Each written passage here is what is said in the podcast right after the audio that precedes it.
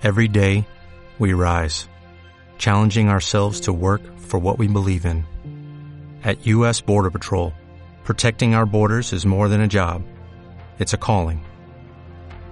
Agents answer the call, working together to keep our country and communities safe. If you're ready for a new mission, join U.S. Border Patrol and go beyond.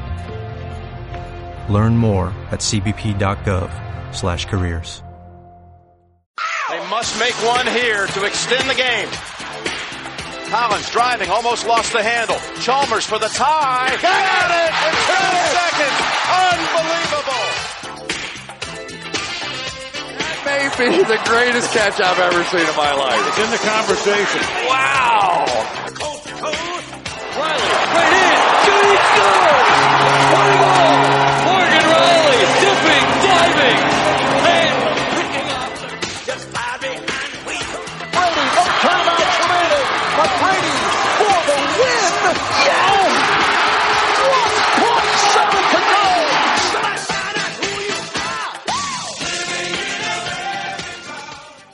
Bienvenidos a 2017 y bienvenidos a un nuevo programa de Amanece en América. Tras una semana de parón, volvemos con todo lo que nos trae de sí el deporte al otro lado del océano en tu podcast, sobre todo el deporte americano.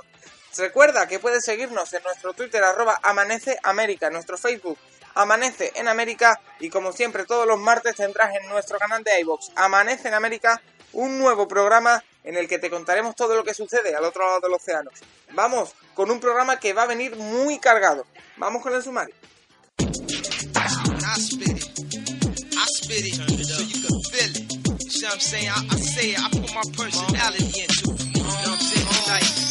These hoes is all the same. They all want a nigga hollering out. Money ain't a thing. I'm pathetic as a player that lost his game. I'm motherfucking hoe. Arrancamos con NBA, donde hablaremos con Anastasio Ríos y Alex Soler sobre todo lo que ha pasado en estas dos semanas intensas de baloncesto en la mejor liga del mundo. Nuevo convenio, un día de Navidad algo decepcionante, muchos movimientos en cuanto a jugadores y traspasos, todo en nuestra sección de baloncesto en Amanece en América. De ahí pasamos al fútbol americano que está que arde. La NFL ha terminado su regular season y ya tenemos los cuatro emparejamientos de wild card y los cuatro equipos que descansarán la primera semana de playoff. Los repasaremos como siempre con Alejandro Montoro y Diego Sanz. Después hablaremos de NCAA de college fútbol porque tenemos ya la final universitaria. Clemson y Alabama se van a enfrentar en un partido por el título que será igual que el que eh, decidió el campeonato la temporada pasada. Hablaremos también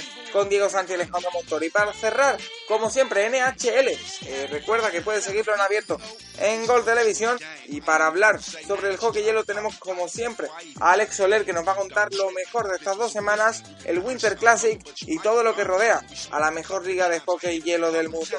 Recuerda, esto es Amanece en América. Comenzamos. This is awesome.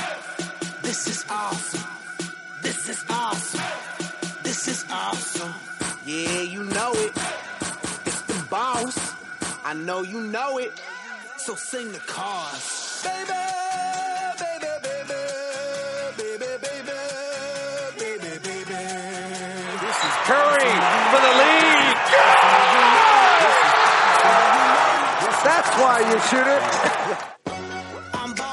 Y bien, para comenzar, eh, 2007, 2017, eh, me estoy yendo muy lejos, con un nuevo programa, como siempre, hablamos de NBA, que, que han pasado muchas cosas, dos semanas en las que no hemos tenido programa, y la NBA que sigue su curso arranca ahora.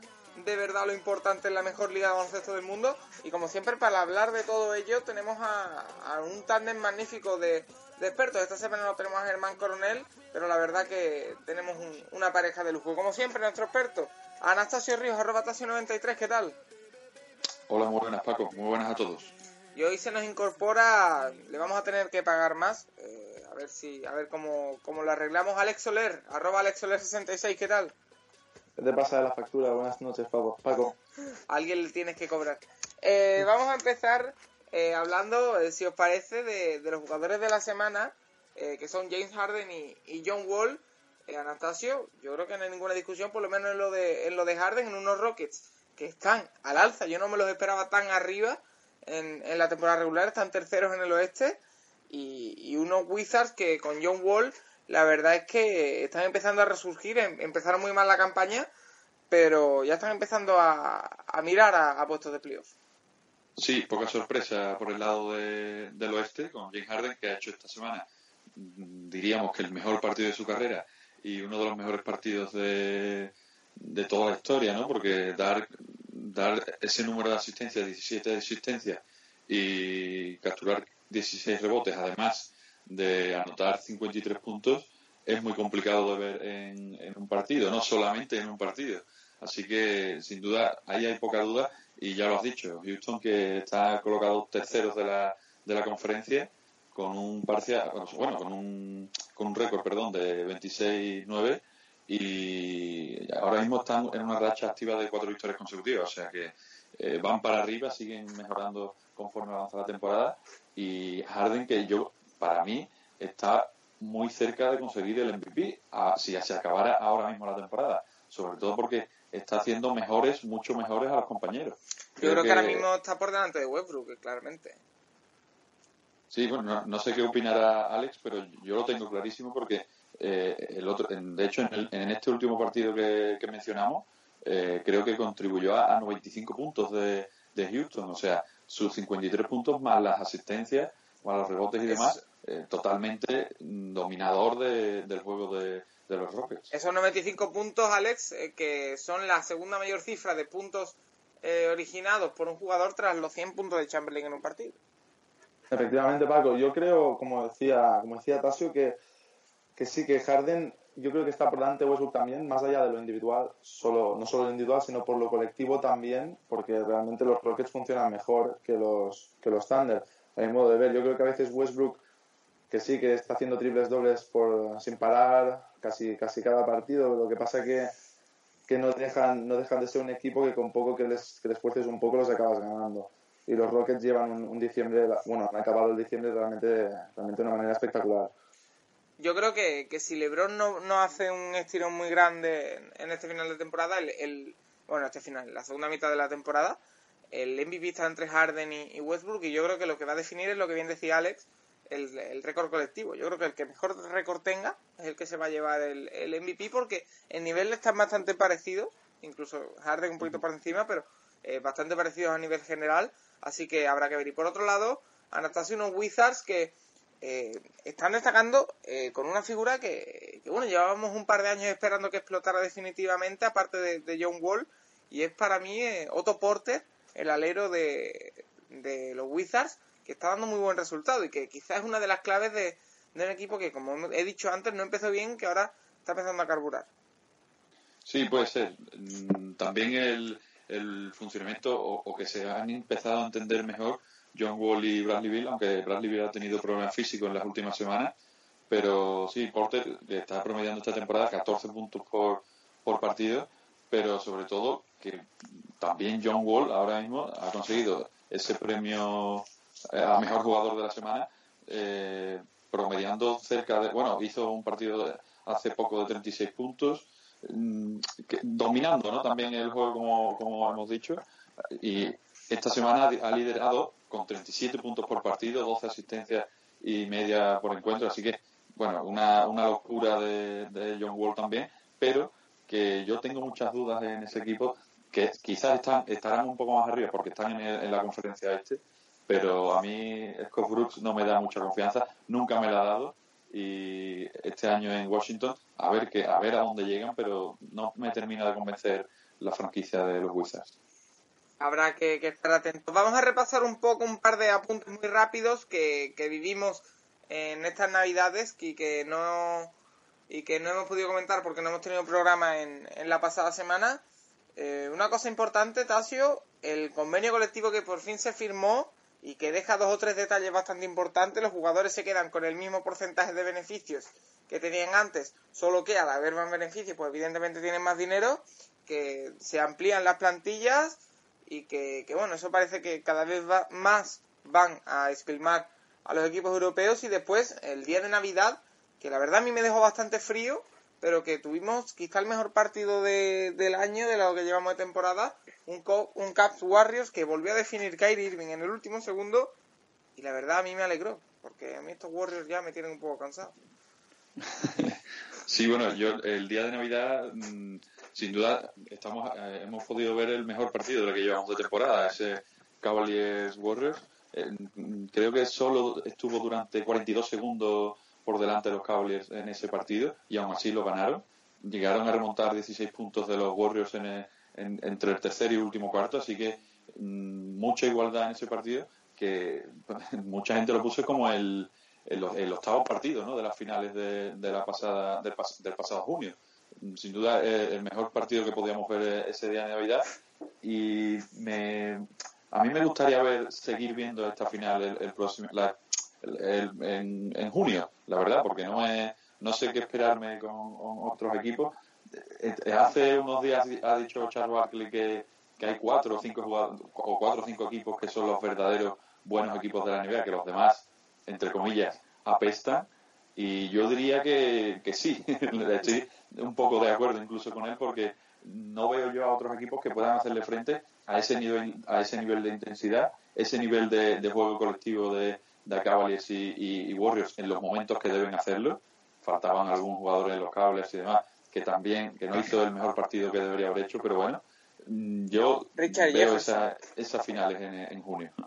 Y, hombre, yo por querer quiero una final en la que estén los Timberwolves, ¿no? Pero yo creo que, es la más atractiva para, para los aficionados, Alex. Y por otro lado, lo que hemos dicho del convenio, eh, parece que los jugadores salen ganando, pero en el fondo es un arma de doble filo, me explico.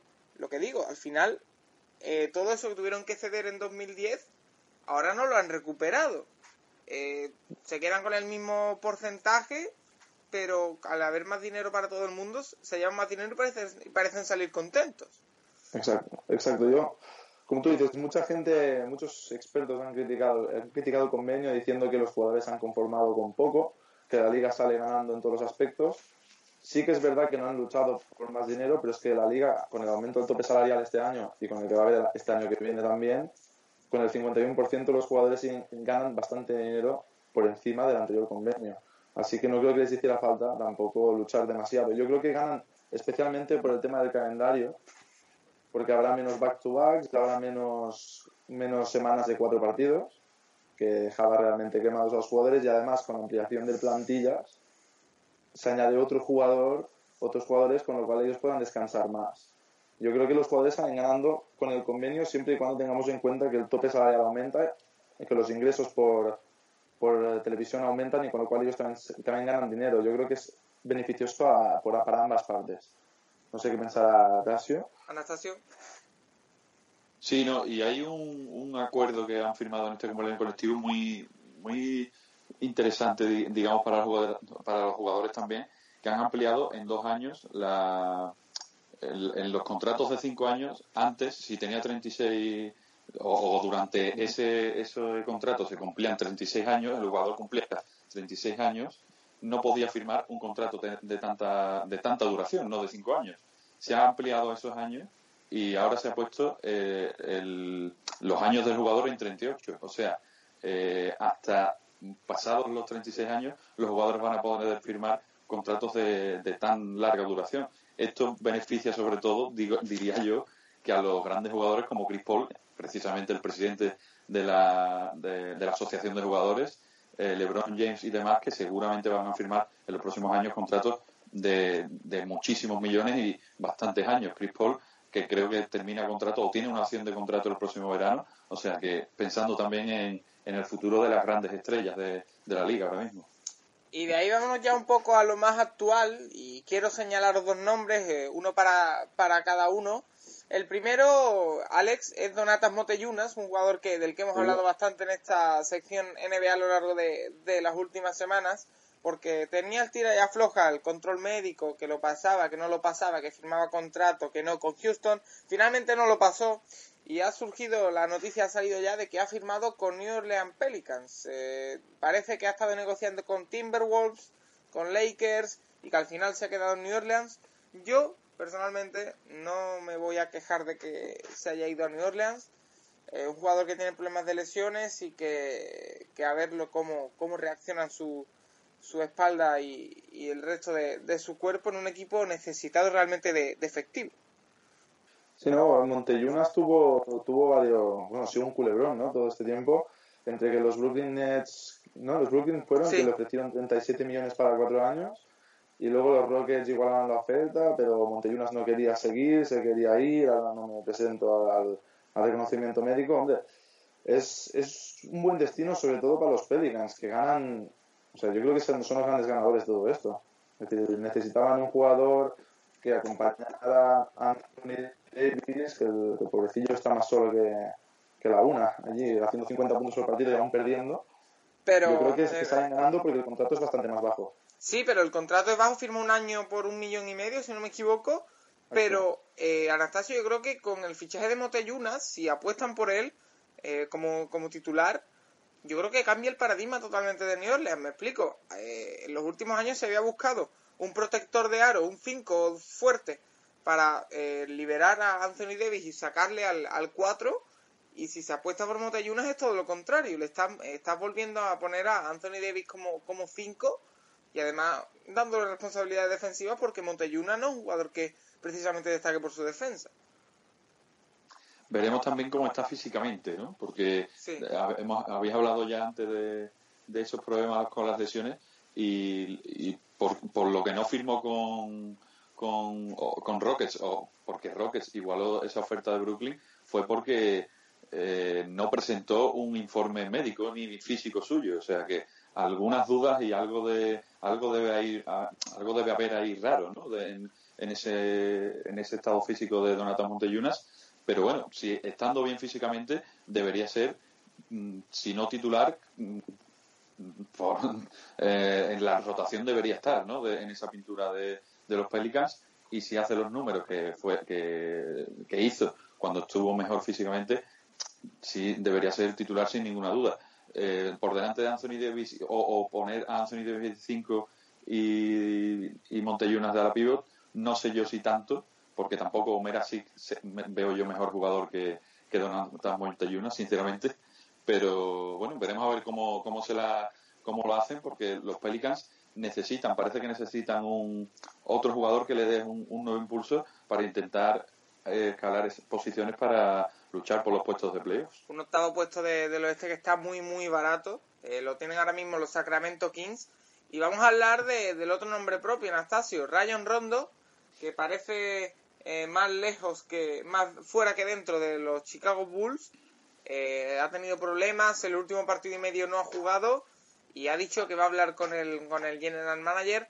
No sé dónde le ve su futuro. Yo eh, me aventuraba el otro día en Twitter a, decir que si sale traspasado, que no lo creo, yo creo que va a ser un corte porque nadie le va a querer. Sus destinos podrían ser Milwaukee o Brooklyn, me salen a mí, no sé si tienes alguna idea en la cabeza.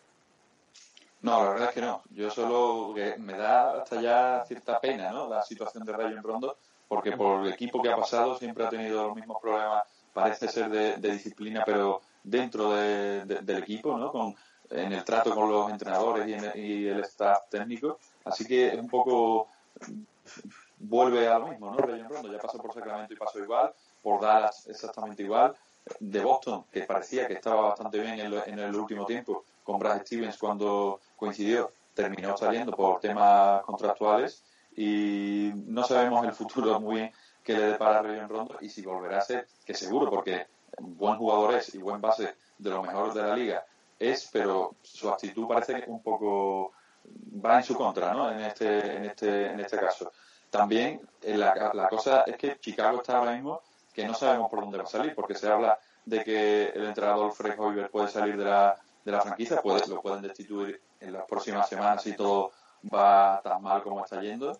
Eh, y la, la composición de la plantilla de, de los Chicago Bulls que me deja muchísimas dudas también. Al principio empezaron muy bien y, todo era sorpresa, pero ahora no parece que haya un líder claro. Jimmy Butler cuando debe tirar del carro no sé si lo está haciendo del todo. Dwayne Wade que firmó un buen contrato, eh, le faltan muchos triples por anotar para, para ser el jugador que necesitan estos Chicago Bulls.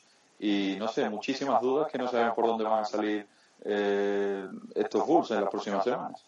Eh, se habla, Alex, incluso de que Rondo el año que viene puede ir a China, pero me parece muy aventurado para que es, eh, para mí, si está eh, concentrado y en forma, el mejor asistente, asistente, que no base, de la liga. Y yo, por ejemplo, en un equipo candidato el año que viene como suplente, me parecería que, encaja. Sí, yo creo que, Rondo no va a dejar la NBA por China. Vamos, me, sería como una, sorprenda, una sorpresa muy grande. Eh, he leído que, que según, según eh, indican diferentes medios, Rajon Rondo había dicho que si no mejora su situación querría salir de Chicago, ¿no? Pero tampoco creo que, salga. Como tú dices, es un base muy bueno, sobre todo asistiendo, porque la verdad que la faceta de anotar puntos me recuerda un poco a, Ricky Rubio salvando las distancias. No, y... sin distancia que, salvar, en el mismo caso. es que, sobre todo por el perfil, ¿no? Es muy buen pasador, muy buen director de juego, pero no, no acaba de, encontrar algo. Pasa que a veces tiene partidos de, muchos puntos.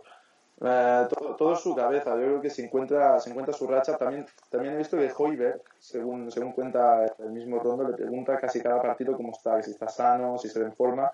Y, él cree que está en la mejor forma a estas alturas de temporada de toda su carrera. Eh, bueno, mm, tampoco, está, tampoco juega demasiado bien los partidos que ha estado en pista, ¿no? Bueno, estos últimos sobre todo. Ya veremos, ya veremos, ya veremos. Lo que pasa que, que yo creo que sigue. Rondo si no sigue en Chicago a un equipo aspirante a anillo puede ser suplente y, de los mejores suplentes para la posición de base, la verdad. Porque aparte le da un aire totalmente diferente si tú tienes un, base anotador, un base que explosivo. Cambiar para un base asistente puede ser un, movimiento para el partido bastante, bastante interesante. Y que bueno, que el suplente de, de Chicago es Michael Carter Williams, que no es ningún manco y con que eh, haya perdido valor en los últimos años sigue siendo un base muy, muy válido.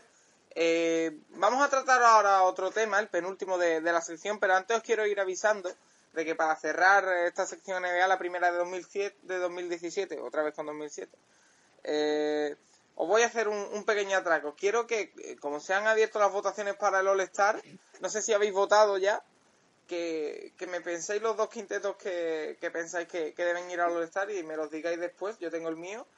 Eh, pero antes vamos a dar un, un, poco de Sacramento. Lo decíamos antes, en la octava plaza del oeste estaba muy barata y ahora mismo el que la tiene es Sacramento Kings. Un equipo que, para mí, viéndolo en la plantilla, no tiene nada más allá de, de, Marcus Cousins. Han perdido a Rondo precisamente, a, otros jugadores importantes, a Rudy Gay que está siempre en el, en el alero.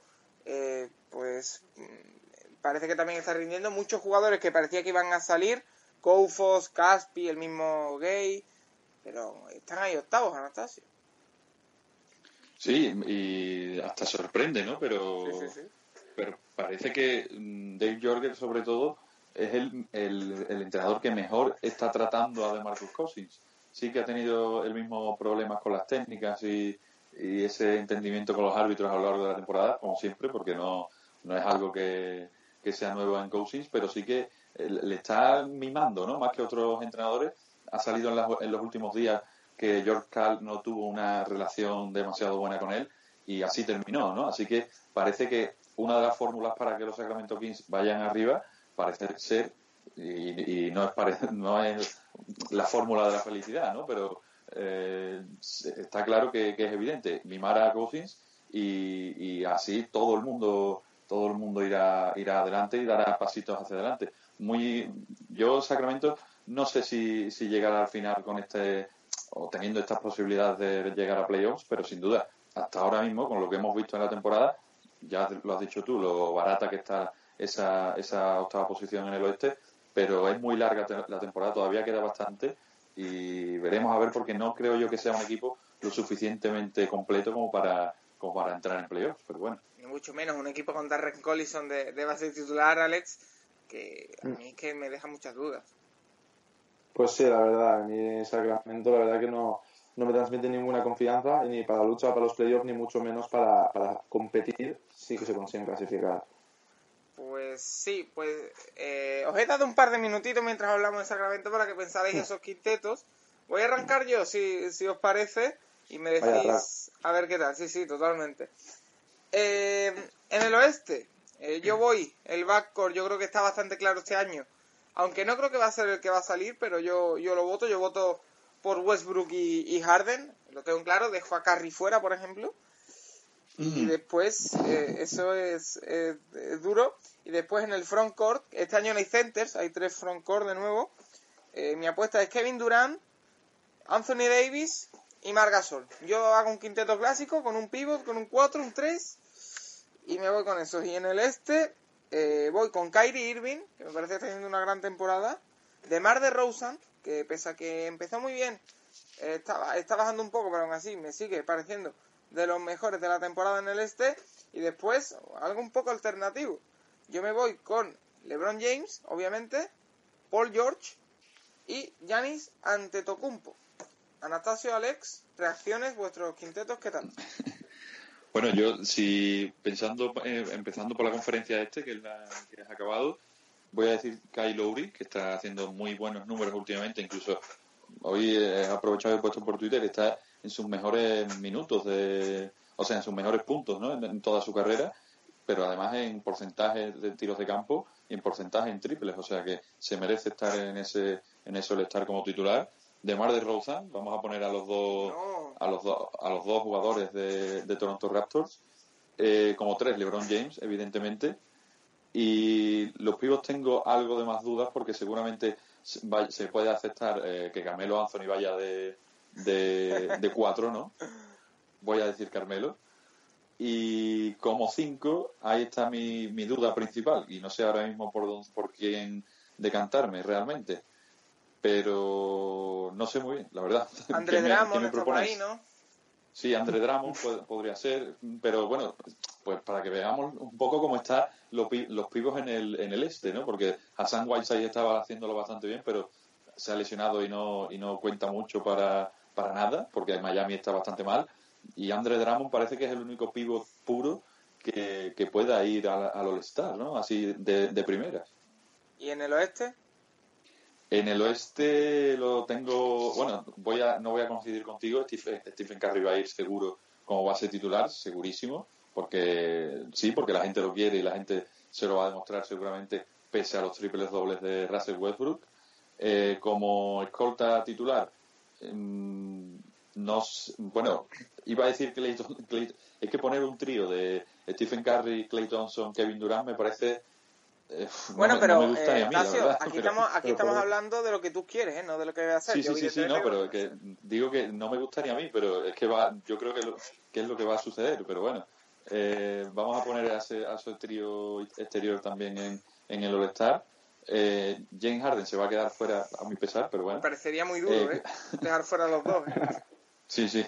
Eh, Marc Gasol como pivot titular, convencidísimo estoy este año. No hace ni falta que, que le votemos tanto como por Twitter es- están insistiendo tanta gente, creo yo, porque la gente lo va, se lo va a reconocer. Y como cuatro eh, pondría también a Anthony Davis. Alex, Yo, si queréis, empiezo por el oeste, que es la que tengo, la que tengo más clara.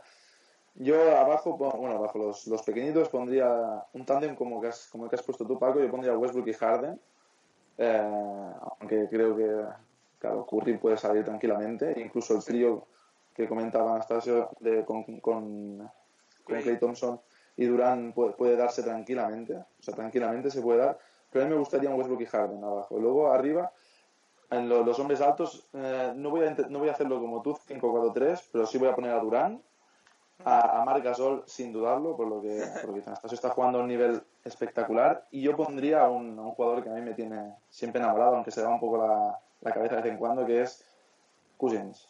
bueno, sí, sí, sí, buena. Cousins, No, no Cousins está mal tirada, ¿eh? mucho.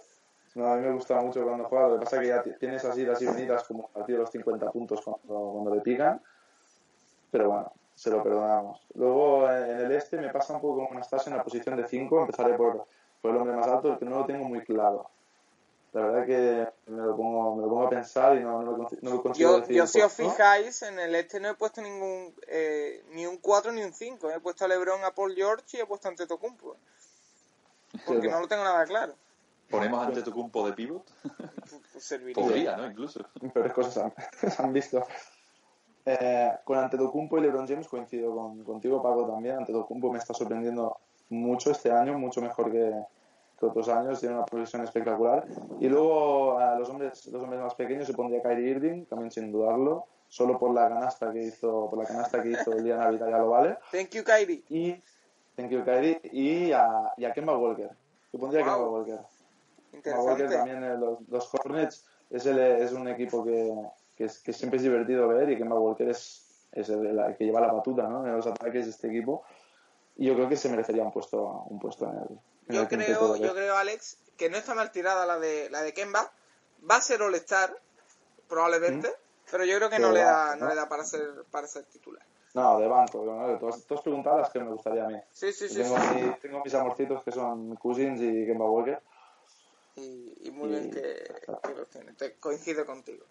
Pues bien, eh, sección NBA muy completa la de la de hoy. Un placer como, como siempre hablar con, con vosotros sobre el mejor baloncesto del mundo. Anastasio Ríos, arroba Tasio93. Te emplazamos a la semana que viene. Muchas gracias, Paco. Hasta la semana que viene. Y Alex, eh, no te muevas, que vamos ya con, con NHL a continuación, pero bueno, te despido por el momento. Hasta ahora. Aquí te espero.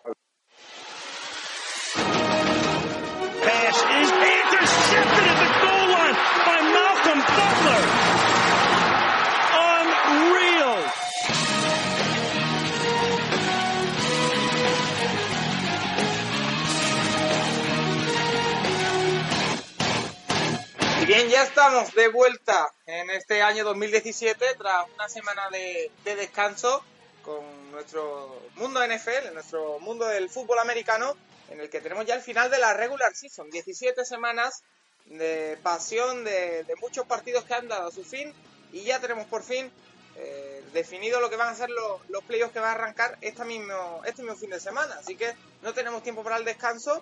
Ya tenemos eh, al otro lado de la línea para hablar sobre todo lo que ha ocurrido, está ocurriendo y va a ocurrir en la NFL. Diego Sanz, arroba Diego Sanz barra baja, ¿qué tal?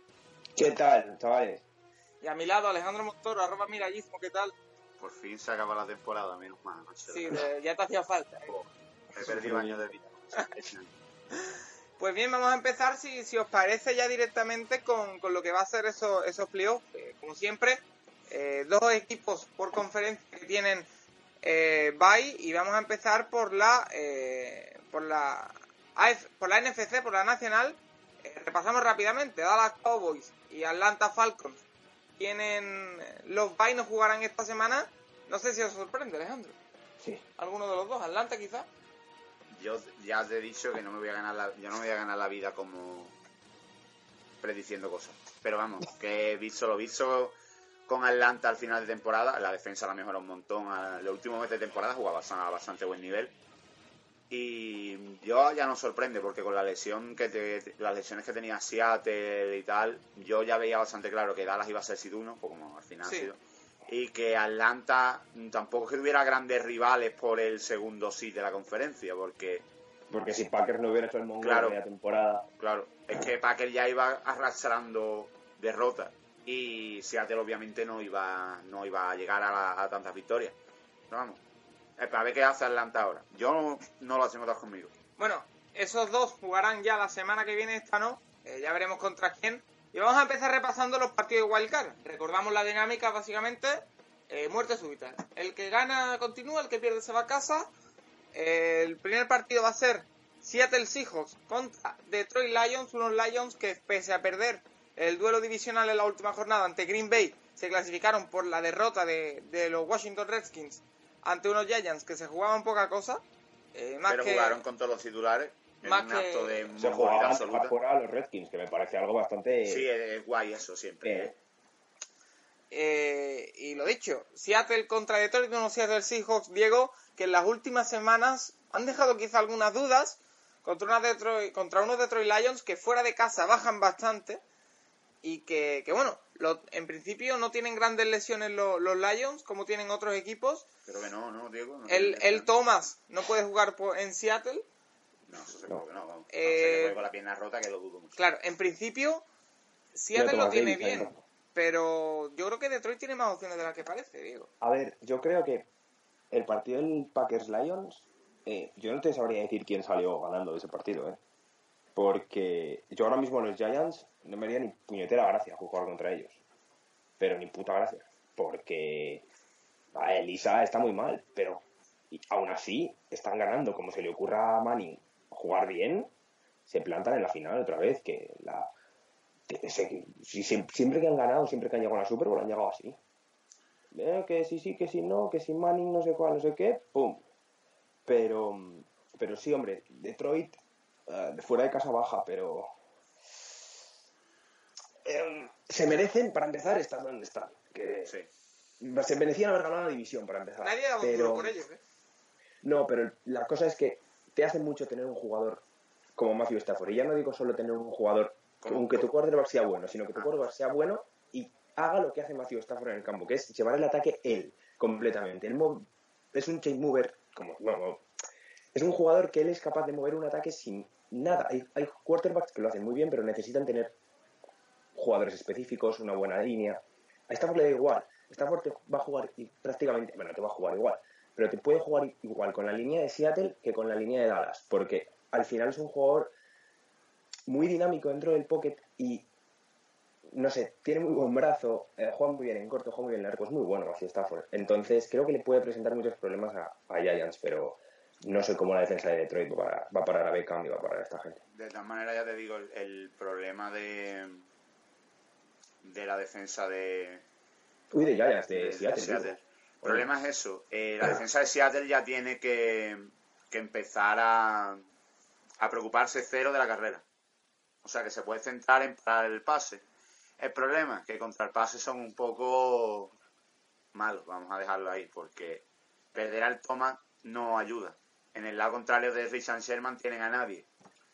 Y Chancellor, hombre, viendo los, dos- los niveles, el nivelito que lleva esos dos últimos años, que no siendo un nivel bajo, no es al nivel al que se ha acostumbrado de, de dar, mm, van a necesitar llegar mucho a, a Stafford para...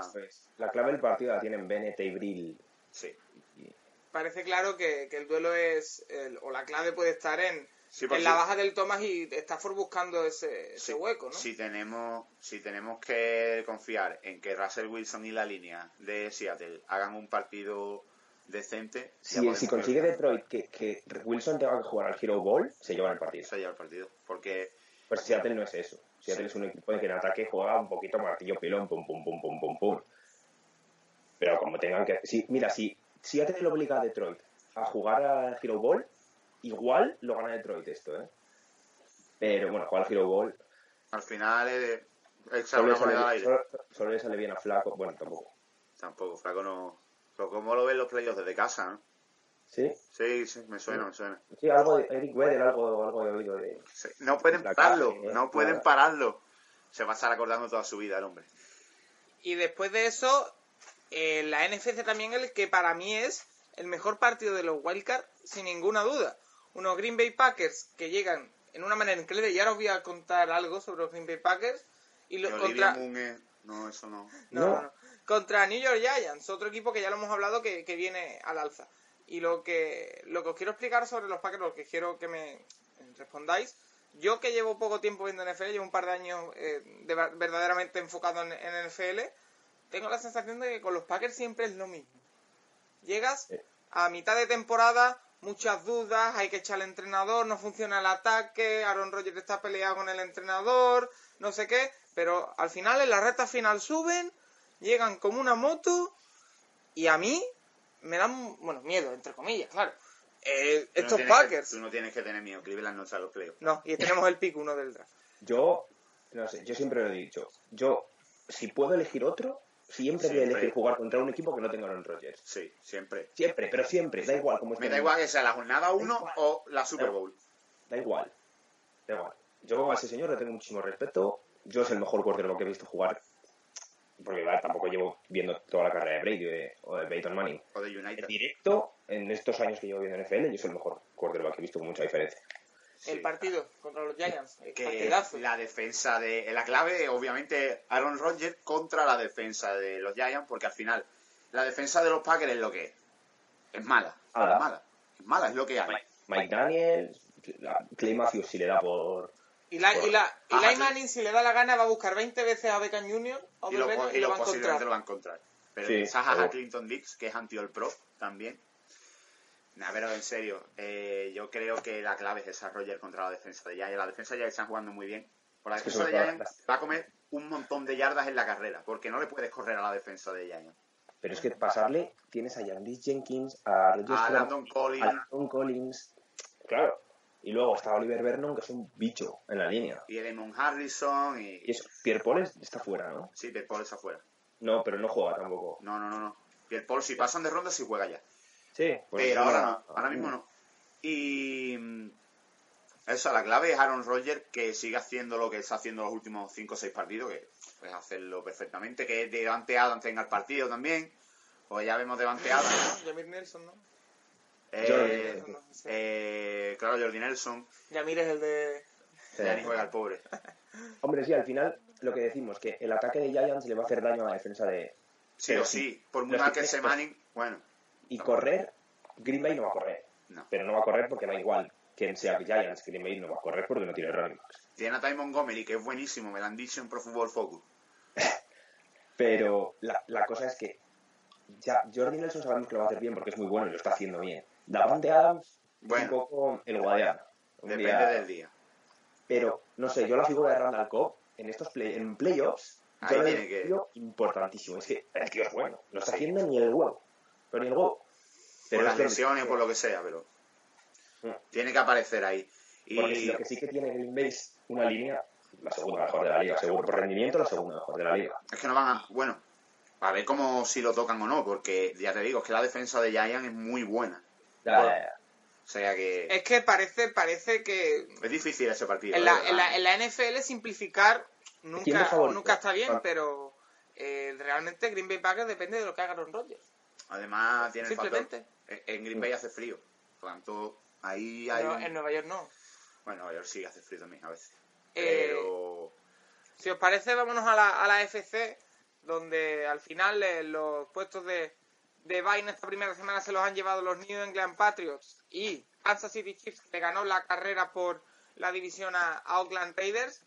Y tenemos eh, dos partidos que para mí son bastante más flojitos que los de la NFC, pero aún así tienen, tienen cositas que analizar. El primero te afecta de lleno, Diego, así que voy a ir contigo.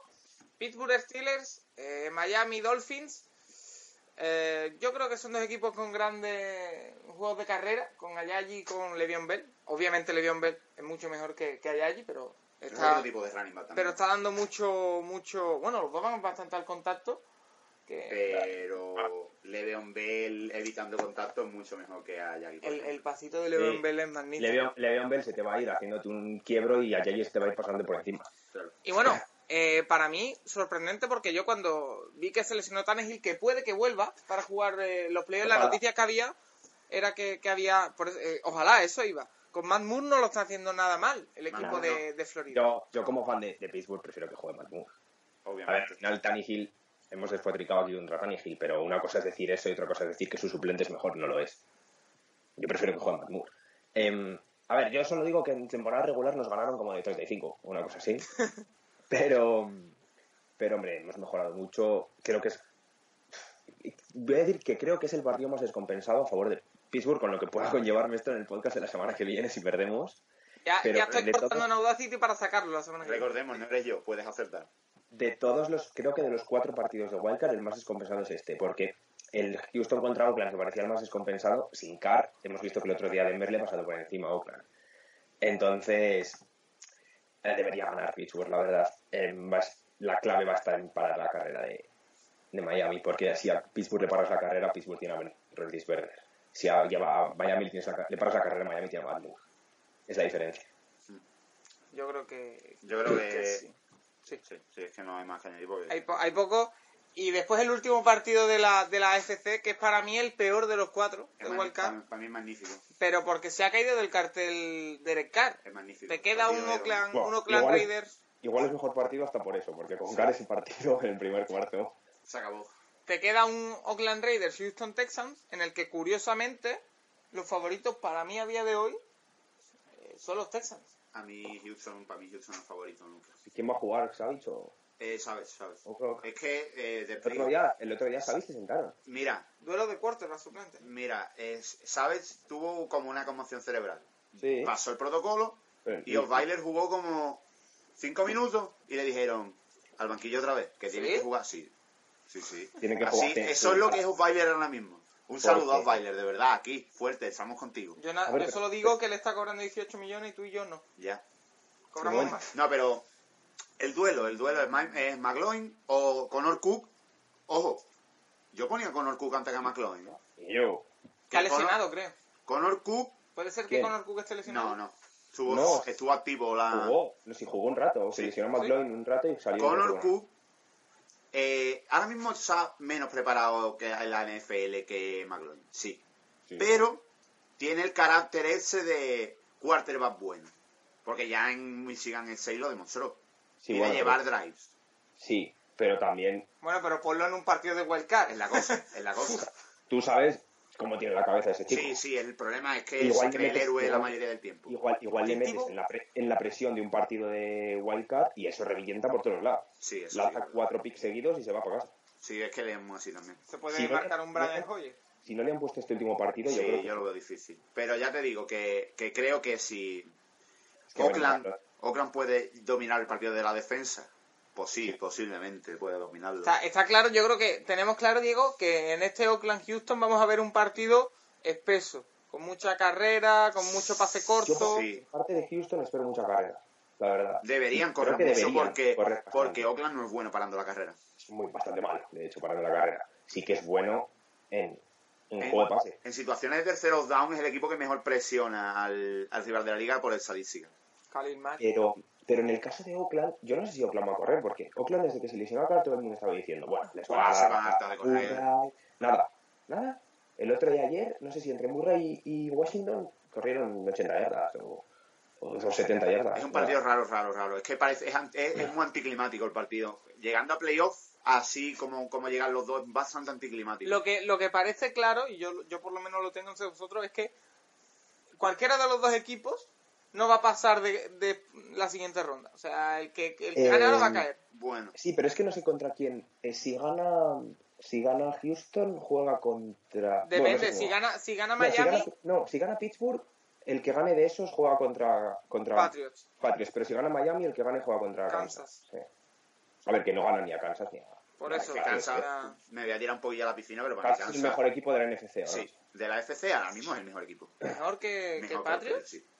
Por Sí, cómo sí, vienen, claro. sí. Bueno, yo creo que Kansas en que la, fósforo... la defensa, la defensa de Kansas es una cosa seria, seria, ¿eh? Sería Pero sí. seria, ¿eh? Pero de nivel, no de nivel a lo mejor del año pasado Bronco, pero lo que más se le acerca, Y sin Derrick Johnson, que está lesionado. sí, lo que más se le acerca, seguro, ¿eh? Han recuperado a Justin Houston, que bueno, estas son las últimas jornadas no ha jugado, pero yo creo que más por precaución. Han Sí. recuperado a DeFord. Eh, uf, Temporada- la temporada de Discord. Don Taripo. Uf. Bueno, pues vamos a repasar, antes de irnos a NCAA, que también hay mucho que hablar, vamos a repasar horario, lo repasaremos después al final, pero, pero vamos con, con ello. Empezamos este sábado a las eh, 11 menos 25 con ese Oakland Raiders Houston Texans. Empezamos duro, Ya el año pasado empezaron los, empezaron los censos también. con ¿eh? cuatro Sí, sí, intercepciones con- de Brian Hoyer. Con, contra Kansas, que el, el primer juego del partido fue un retorno de kickoff. Sí. De- La madrugada del sábado al domingo, a las 2 y cuarto de la madrugada, hora española, Detroit Lions, Seattle Seahawks. Y el domingo, plato fuerte, a las 7 de la tarde, muy buena hora, Miami Dolphins, Pittsburgh Steelers. Y a las 11 menos 20, el gran partido, eh, New York Giants, Green Bay Packers. Eh, ¿Algo más que queréis añadir de NFL antes de irnos a- al college? Así que, para Chiqueli. así que le han echado. Qué pena, Chiqueli. Ya lo volveremos a ver el año que viene. ¿Se irá, se irá, vamos a enganchar, ¿se irá en CWA o...? Sí. ¿Sí? Sí, aquí Yo en la NFL. sí. En la NFL no tiene nada que demostrar ya. Ya demostró que es un grandísimo entrenador y una grandísima persona. Lo tratan Que- todo, escúchame, hablan todos tan bien de Chip Kelly que no va a volver a la NFL. Ay. No, pero, Él quiso draftear a a Dak Prescott. pero es un entrenador que me Me parece bien que, que haya intentado la aventura en NFL porque, bien, ya se lo ganó, pero ahora se ha ganado otra vez volver. Bueno, hay que recordar que hay grandes Que no fracasos de entrenadores en CWA y en NFL. El entrenador de Alabama mira en. Miami fracasó. Miami ya no le dejan entrar. ¿eh? Bueno, Jim Harbaugh al final eh, Jim Harbaugh yo creo que... ha triunfado por- y ha... Yo creo que no ha triunfado más por su carácter. No porque sea mal entrenador o buen entrenador, por esquema, sino por el carácter que tiene. Puede ser. Que en San Francisco son le muy raros. lo mismo. eh. Y vámonos ya a esa sección en CWA donde antes de hablar de cualquier cosa quiero que, hagáis un poquito de spam porque el día 31 eh, publicamos un, podcast eh, lo, hemos publicado en el canal de Amanece en América y también en el vuestro propio, eh, llamado Route Running, Route Running, para los no angloparlantes. Explícame un poco de qué, de qué trata. Te lo expliqué, Diego, que es el presentador y lo han felicitado ya. Sí, el presentador porque no queréis hacerlo. También es verdad, ¿eh? Nada, pues hemos Al que peor se le escuchaba es el presentador, Sí, sí, curiosamente. horrible. La gente de Valladolid es que no... Y mm, nada, hemos sacado un programa sobre, sobre fútbol americano universitario solo, sobre prospects para el draft. Vamos a analizar jugadores, no vamos a analizar equipos, universidades, sino jugadores para el, pros- para el próximo draft.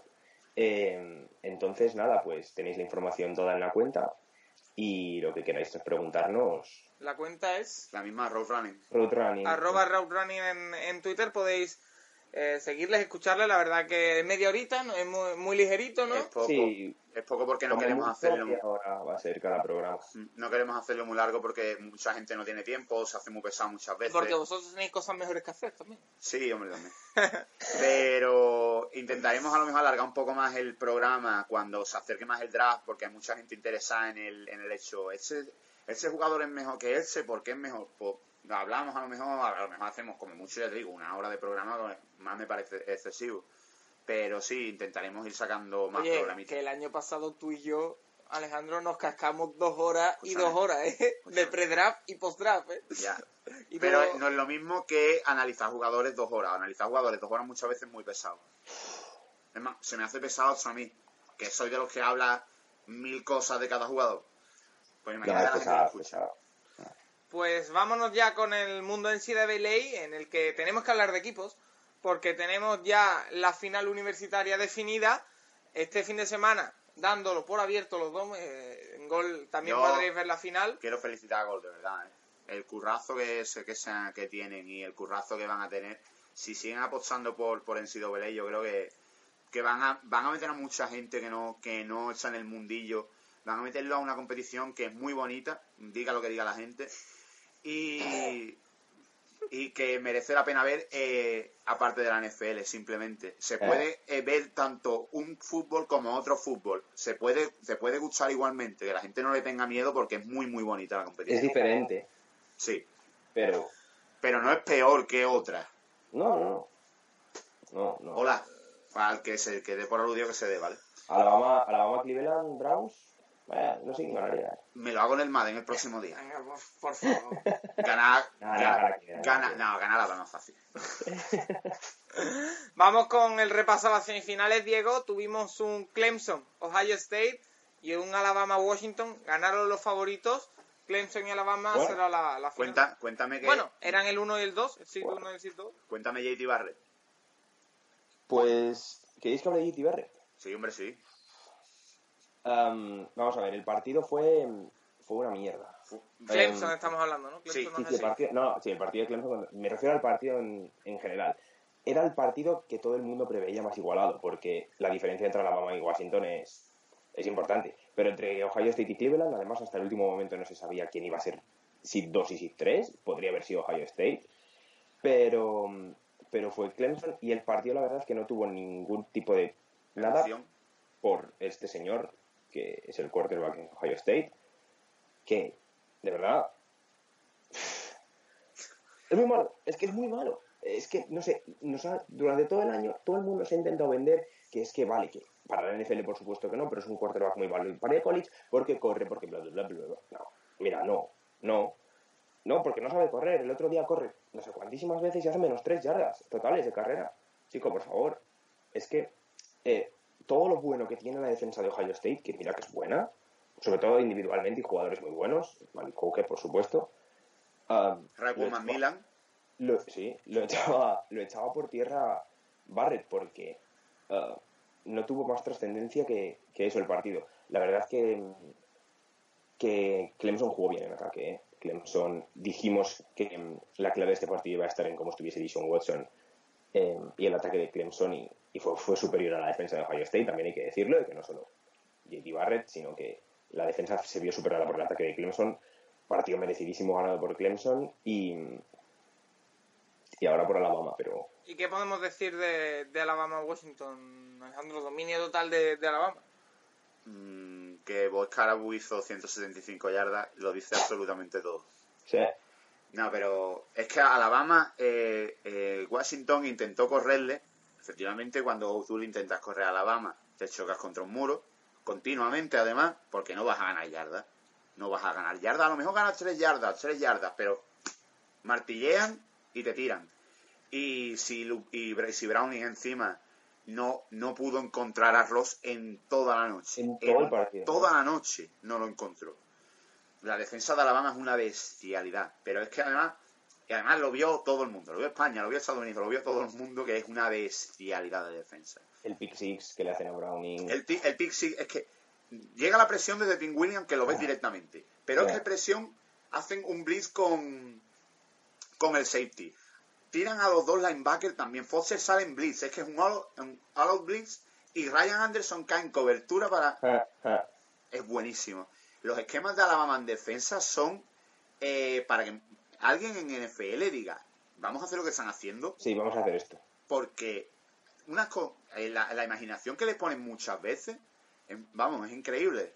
Y Pero es, imaginación, no son eh, tonterías. tonterías como por ejemplo hace Sí. muchas veces Bruce Arians en, en, en Cardinal que manda a todo el mundo y para hacer no no no no no sentido. sí sí sí sí Y bueno, tremendo de verdad un Alabama-Clemson que tendremos en la final, donde Alabama, una de las noticias que ha surgido hace pocas horas, Diego, es que no va a tener a su coordinador ofensivo. No, se ha ido. Fulano. Ha dicho, pues me voy. No, no. hecho que me voy. no no no necesito Ah, voy. no, no. Hay- hay ver, opciones para- Había sí. firmado, había firmado por la Universidad de Florida Atlantic como, como head coach, pero no sé, lo que no entiende, entiendo yo, ni entiende la gente es, joder, bueno, vete el día 8, ¿sabes? pero espérate Que no pasa nada, espérate. ¿Por qué se va? tu ¿Por qué?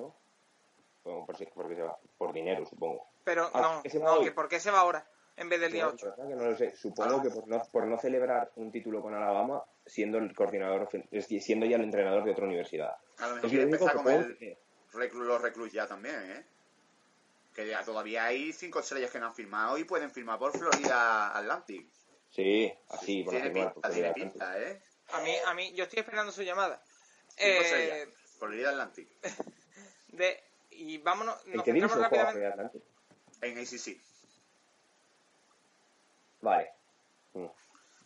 Eh, Clemson, Alabama, ¿hay alguna opción para Clemson? O- sí hombre que hay opciones Sí, Sí, hay el opciones. año, el año pasado partido- tuvo opciones.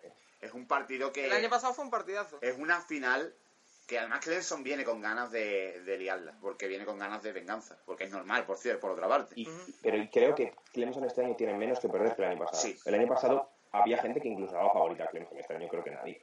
yo creo que claro este año ten en cuenta también que es el último año de Deshaun Watson en, Eso Jugador, jugador con más victorias en, Dishon en Pero- Watson, creo, ¿no? en las de últimas este tres temporadas partido depende muchos millones para Dishon Watson sí en, en la NFL. ese es el partido que todo el mundo Le está puede, mirando le puede hacer pick 5 o pick 25 a Dishon Watson en este partido. igual que a Tim Williams por ejemplo igual que a, a, a- a Jonathan Allen A Jonathan Allen creo que el pick 25 se lo va a dar la Combine. sí en cuanto vean sí sí Yo, yo creo que estáis eh, infravalorando que Cleveland es la que tiene el número uno. Y No. ya hemos hablado antes de que puede hacer. Cleveland no va a elegir a Jonathan Allen No, No. pero igual que a Jonathan Allen le da por Deshaun Watson. Habrá que verlo. porque eso no es malo es peor todavía Uf, por favor, no. Eh, un par de nombres con el que vamos a cerrar la, la sección, Diego. Solomon Thomas y también un partido que, que estuviste viendo. Oklahoma State contra Colorado. Sí, mira, hablo yo de Oklahoma State y Colorado, que mm, era un partido que yo tenía muchas ganas de ver, además, y no me defraudó el, re- el resultado, ganó de mucho Oklahoma State. Como era Sorpresa, normal. ¿Eh? como era, normal Era normal, era normal, pero vamos a ver, en Colorado durante el año eh, estaba, dejando a los ataques rivales en 180 yardas por es- quizá después de Alabama es la mejor defensa del país. Y te llega Oklahoma State, que tiene un quarterback que a mí me gusta mucho, ya lo hemos hablado en este programa, que es Mason Rudolph, Mason Rudolph y lanza 300 no sé cuántas yardas, tres touchdowns, y no le pudieron parar en toda la noche. Y creo que es algo reseñable y que a Mason Rudolph le va a ayudar mucho para si, para si sale el draft para... Mason, Vale. Rudolph, Mason Rudolph, si se presenta al draft, es el mejor brazo, brazo, prácticamente, del... Bueno, y Patrick Mahomes. Patrick Mahomes, Ah, ahí, ahí. Pero por no, brazo... no, Mason Rudolph, Mason Rudolph, a mí me gusta, a mí me gusta. Yo te digo que, es que a mí me gusta más que Baker Mayfield, pero... no, O Trevor Knight, por ejemplo, que la gente habla. Ah, Trevor Knight. Por Dios. Yo a Trevor Trevor Knight no le veo en el NFL directamente. ¿Y Solomon Thomas, Alejandro? Joder, Solomon Thomas. Solomon Thomas, si echamos, si echamos, madre de Dios. Yo es que estoy por hacer. eh, todavía no han sacado el corte eh, de Solomon Thomas contra. El la Bowl. Trubisky. Sí, pero joder. Es una barbaridad lo que hace. El, el sack que hace El último. en la conversión de dos puntos. El- Es increíble. Es de. de, de- motor, solo por el partido de ayer se ha ganado la primera ronda. Ya verás cómo se ha ganado la primera ronda. Solomon Thomas, eh, bueno, vamos a decir, habla, poner un poco en contexto, es un jugador de Stanford. Sí. Y. Defensive end. Defensive end de Stanford. Y el partido hace un touchdown al final en el último segundo North Carolina, el equipo de Miss Trubisky. También Y se tienen que jugar la conversión de dos puntos para empatar. Y Solomon Thomas hacía una jugada espectacular. Se va de su, de su marca. Yo creo que ni lo ve. Y mm, echa a correr, sale corriendo Trubisky, le caza y le tira al suelo. Es- si podéis verlo, espectacular, porque es la, de momento- yo creo que es la mejor jugada del momento en lo que llevamos de Bowl. Es increíble. Es espectacular. Es increíble. Es que además se va, se va a ganar el, el- Sí, la sí. primera ronda y en la Porque combine. además, porque además el partido suyo es bueno. Sí. no, aparte de esa, de parando esa- la carrera. Yo creo que de los mejores defensivos en parando la carrera de, de que se presentan al draft ese año. sí. Y en la combine, eh, cuando haga, eh, supongo que cuando haga el, el tiempo en la En las 40 en ya. las 40, eh, prepárate para escucharlo en el top 15 casi, casi, casi seguro. Porque es una barbaridad física. Es una ¿Qué? barbaridad. Tú, tú párate a pensar la combine, y digamos que se van a la combine cuatro defensive ends y son Garrett, em, Allen. Thomas, eh, Barnett y Allen. O sea, va- igual le doblan en tiempo a Jonathan, la iba a perder mucho. El problema, ese es el problema. Ya, ah, es que mira que tres, que los otros tres es que mira que corre. Es que son aviones, escúchame. Pero es que Barnett es acojonante como corre con el peso que tiene. ¿eh? Como corre.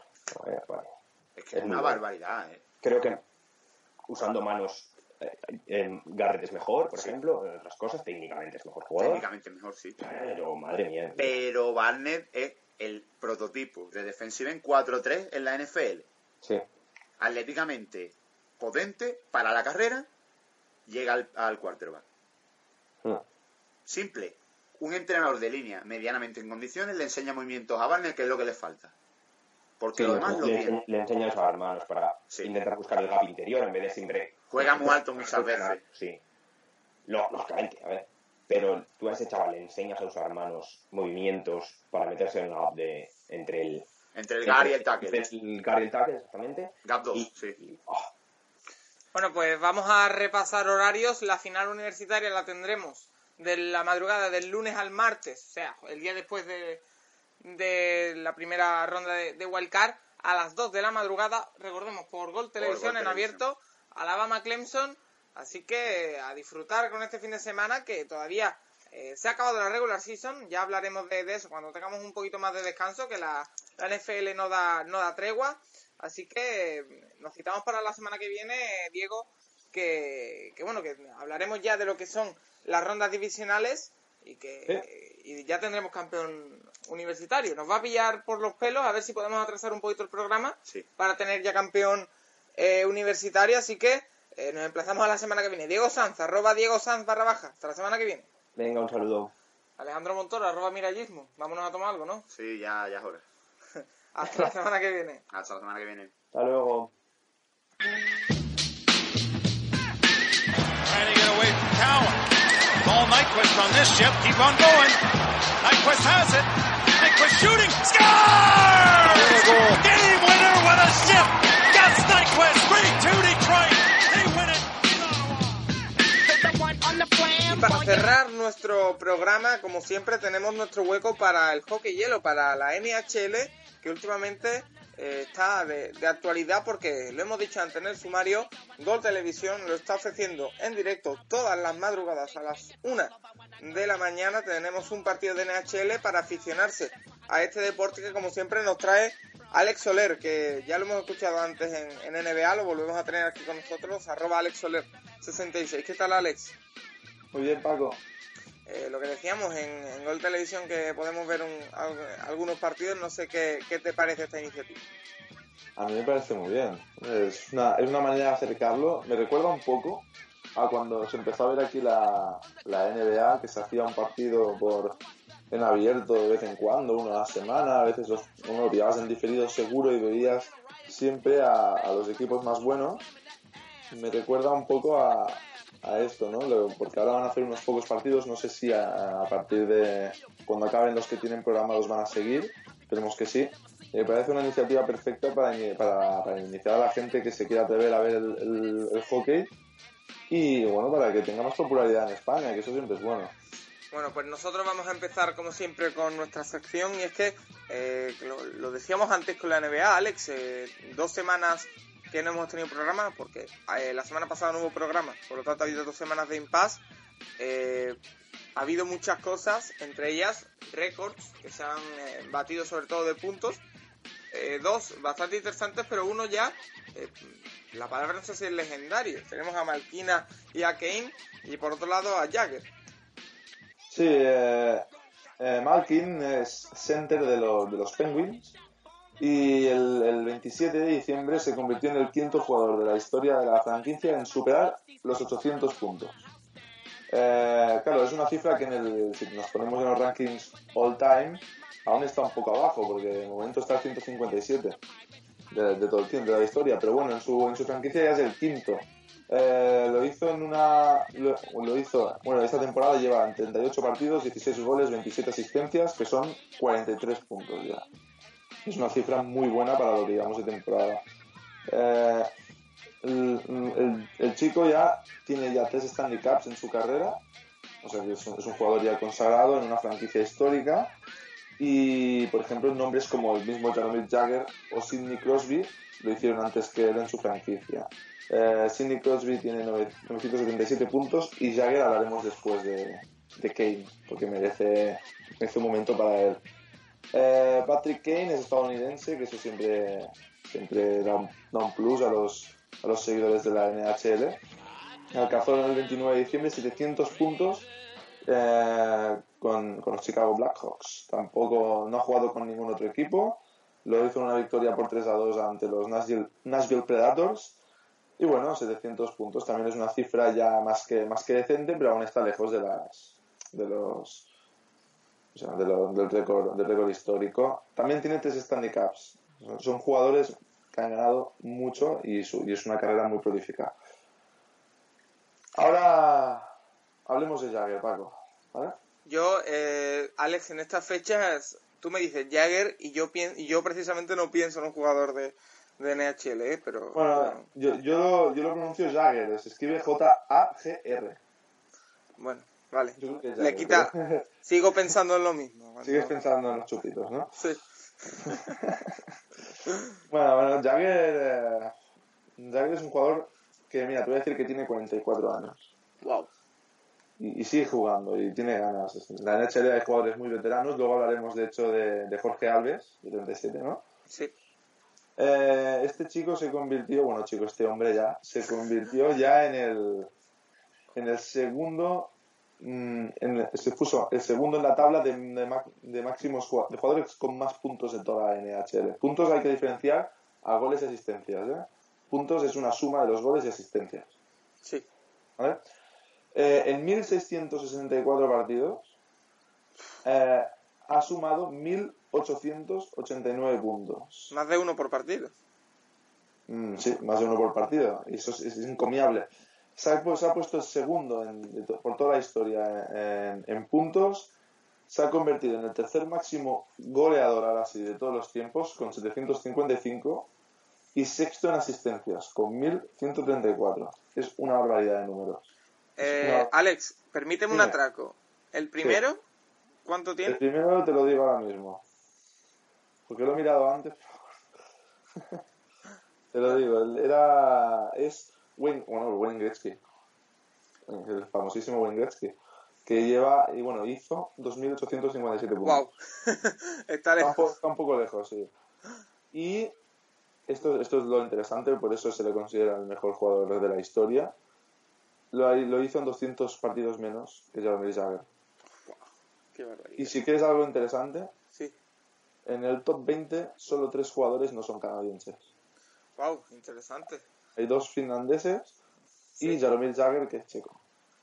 Wow, pues bastante interesante ese, ese dato. Y vámonos con lo que decíamos, Jorge Alves, un portero que ha debutado en la NHL con 37 años. Es una, es una historia especial, de estas que, que hacen equipo, ¿eh? Con los Carolina Hurricanes eh, debutó, salió, solo saltó al hielo 8 segundos. Pero es que lo, lo- lo especial con este, con este jugador es que en realidad es el encargado de material del equipo. ¿no? Es- y es como su sueño. Es el encargado del material. ¿Sí? Claro, es- sí, y su sueño era, era jugar.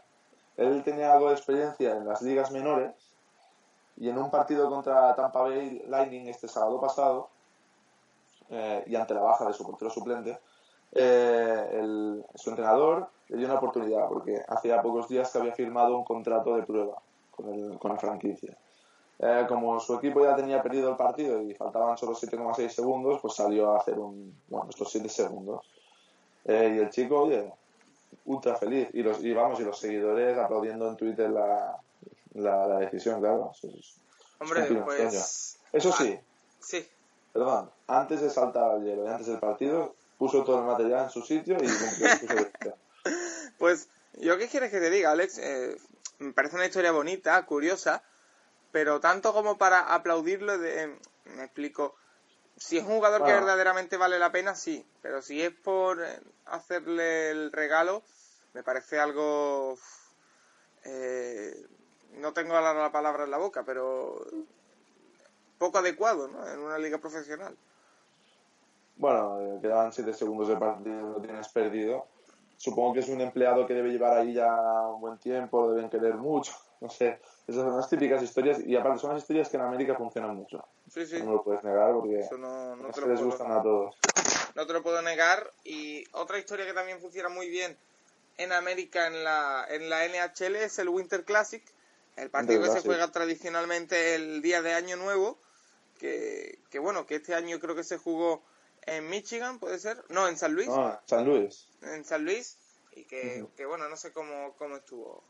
San Luis y era, era un partido mm, importante, yo creo, para, para lo que es la clasificación de la división central, porque se enfrentaba San Luis contra Chicago, que son primero y tercero en, las, en los puestos de playoff en esta en esta en esta conferen- en la división en la división central de la oeste, ¿no?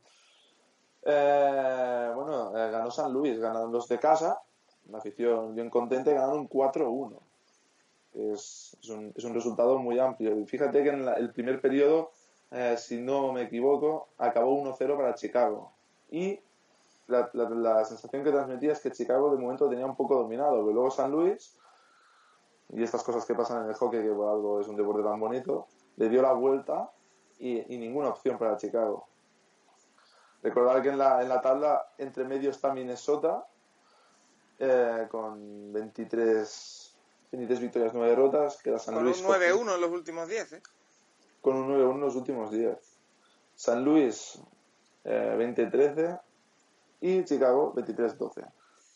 Y bueno, vamos a pasar un poco porque ese Winter Classic, recordamos, partido del aire libre con muchísima Mm, gente, ah, sí. Eh, muy, muy especial. Y, y hay que pasar, es lo que llevo esperando los 10 minutos de sección que llevamos, Alex, el repaso de, la, de la tabla donde Ah, ya sé por qué lo esperas. en el este me llama la atención que Columbus se ha ocupado los primeros puestos y Pittsburgh ya está, ya está segundo. Y en el oeste me sorprende que Vancouver Canucks, cuatro victorias seguidas, 6-3-1 en los últimos 10. eh, ya está, no el tercero por la cola, sino el quinto. ¿eh? Magnífico. Eso, eso. ¿Que ¿Por dónde crees que empiece? ¿Por, por los bonitos Vancouver o por, por la este? No, por lo bueno, por lo bueno, por, la- por el este. Ah, por la... ah, vale. claro, los buenos pensaba que era Vancouver ahora. Eh, sí, los, los Rangers, aunque en los últimos 10 partidos llevan 7-3, han dado un poco de bajón, porque tú has dicho, iban primeros y hablábamos de los Rangers como el gran equipo después de Montreal, que, que vemos que sigue primero en la Atlántica, indiscutible. Eh, pero sí, sí, han, han caído dos puestos en la tabla. Columbus se ha puesto primero en un eh, 10-0. Los Sí. últimos, los últimos 10, 10-0. sí, 15 están victorias seguidas. 15 victorias seguidas, son impecables.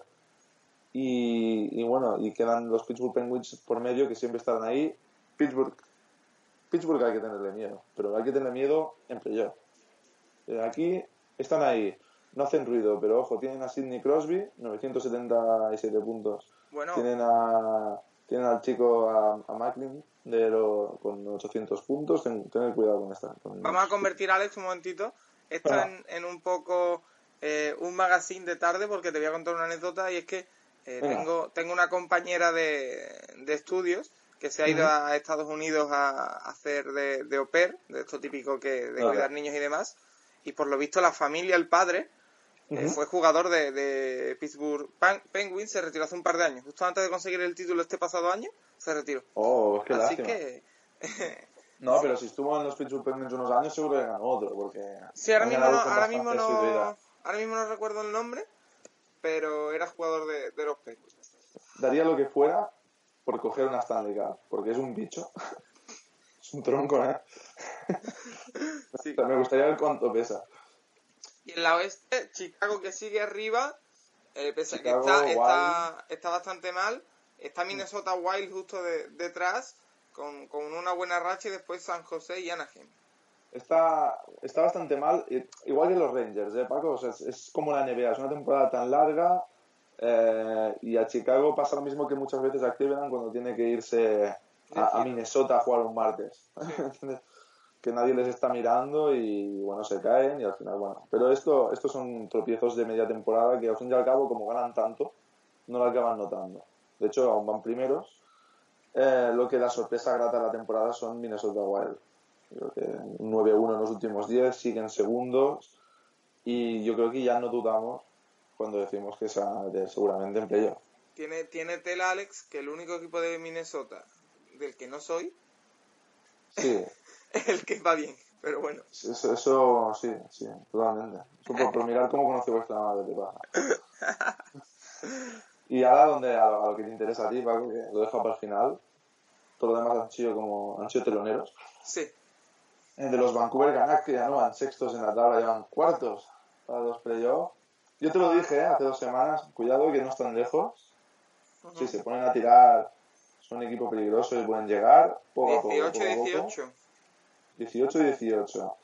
Eh, pero la- hay, que, hay que defender mejor y hay que atacar más, ¿eh, Paco? Son menos 19 del cómputo general de goles. Se lo diré, se lo diré. Sí, llámalos. Díselo. Edmonton sigue ahí, yo, es que no, yo me equivoco ahora ya. Te dije el primer programa que Edmonton se iba a caer y siguen terceros. Eh, pero aún así sigo sin, sin confiar en ellos, aunque este, los últimos ya han hecho 5 victorias, 2 derrotas, 3 empates. Eh, sigo, sigo sin confiar en ellos. Yo creo que si, si, si Vancouver lo hace muy bien, se puede meter en, en wildcard. Si se pone a ganar partidos como loco, le quita el puesto al montón ahí.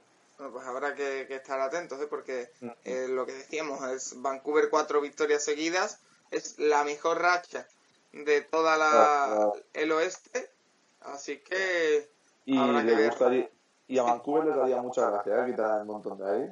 Canadienses los dos. Y ahí el, el, la rivalidad natural. Si Vancouver entra en playoffs, en playoff, Alex, eh, me comprometo, y tú conmigo si quieres, a retransmitir los partidos de Vancouver de, de playoff por, por, ya veremos cómo, pero retransmitirlos. Hombre, yo soy más de Montreal, ¿eh? Pero... Yo no me comprometo a eso porque a Montreal va a entrar seguro. Y hay que... Pero, hay que pero mira, venga, va. Venga, va. Pues, no lo sacamos, ¿no? Sí, pues dicho, dicho queda, Eso que nos vamos a arrepentir de esto, Paco, te lo digo. Alex Soler, arroba Alex Soler 66, como siempre un placer tenerte con nosotros en Amanecer en América, hoy doblándote en NBA y NHL, un auténtico placer. Placer es mío y doble esta vez. Hasta la semana que viene. Adiós.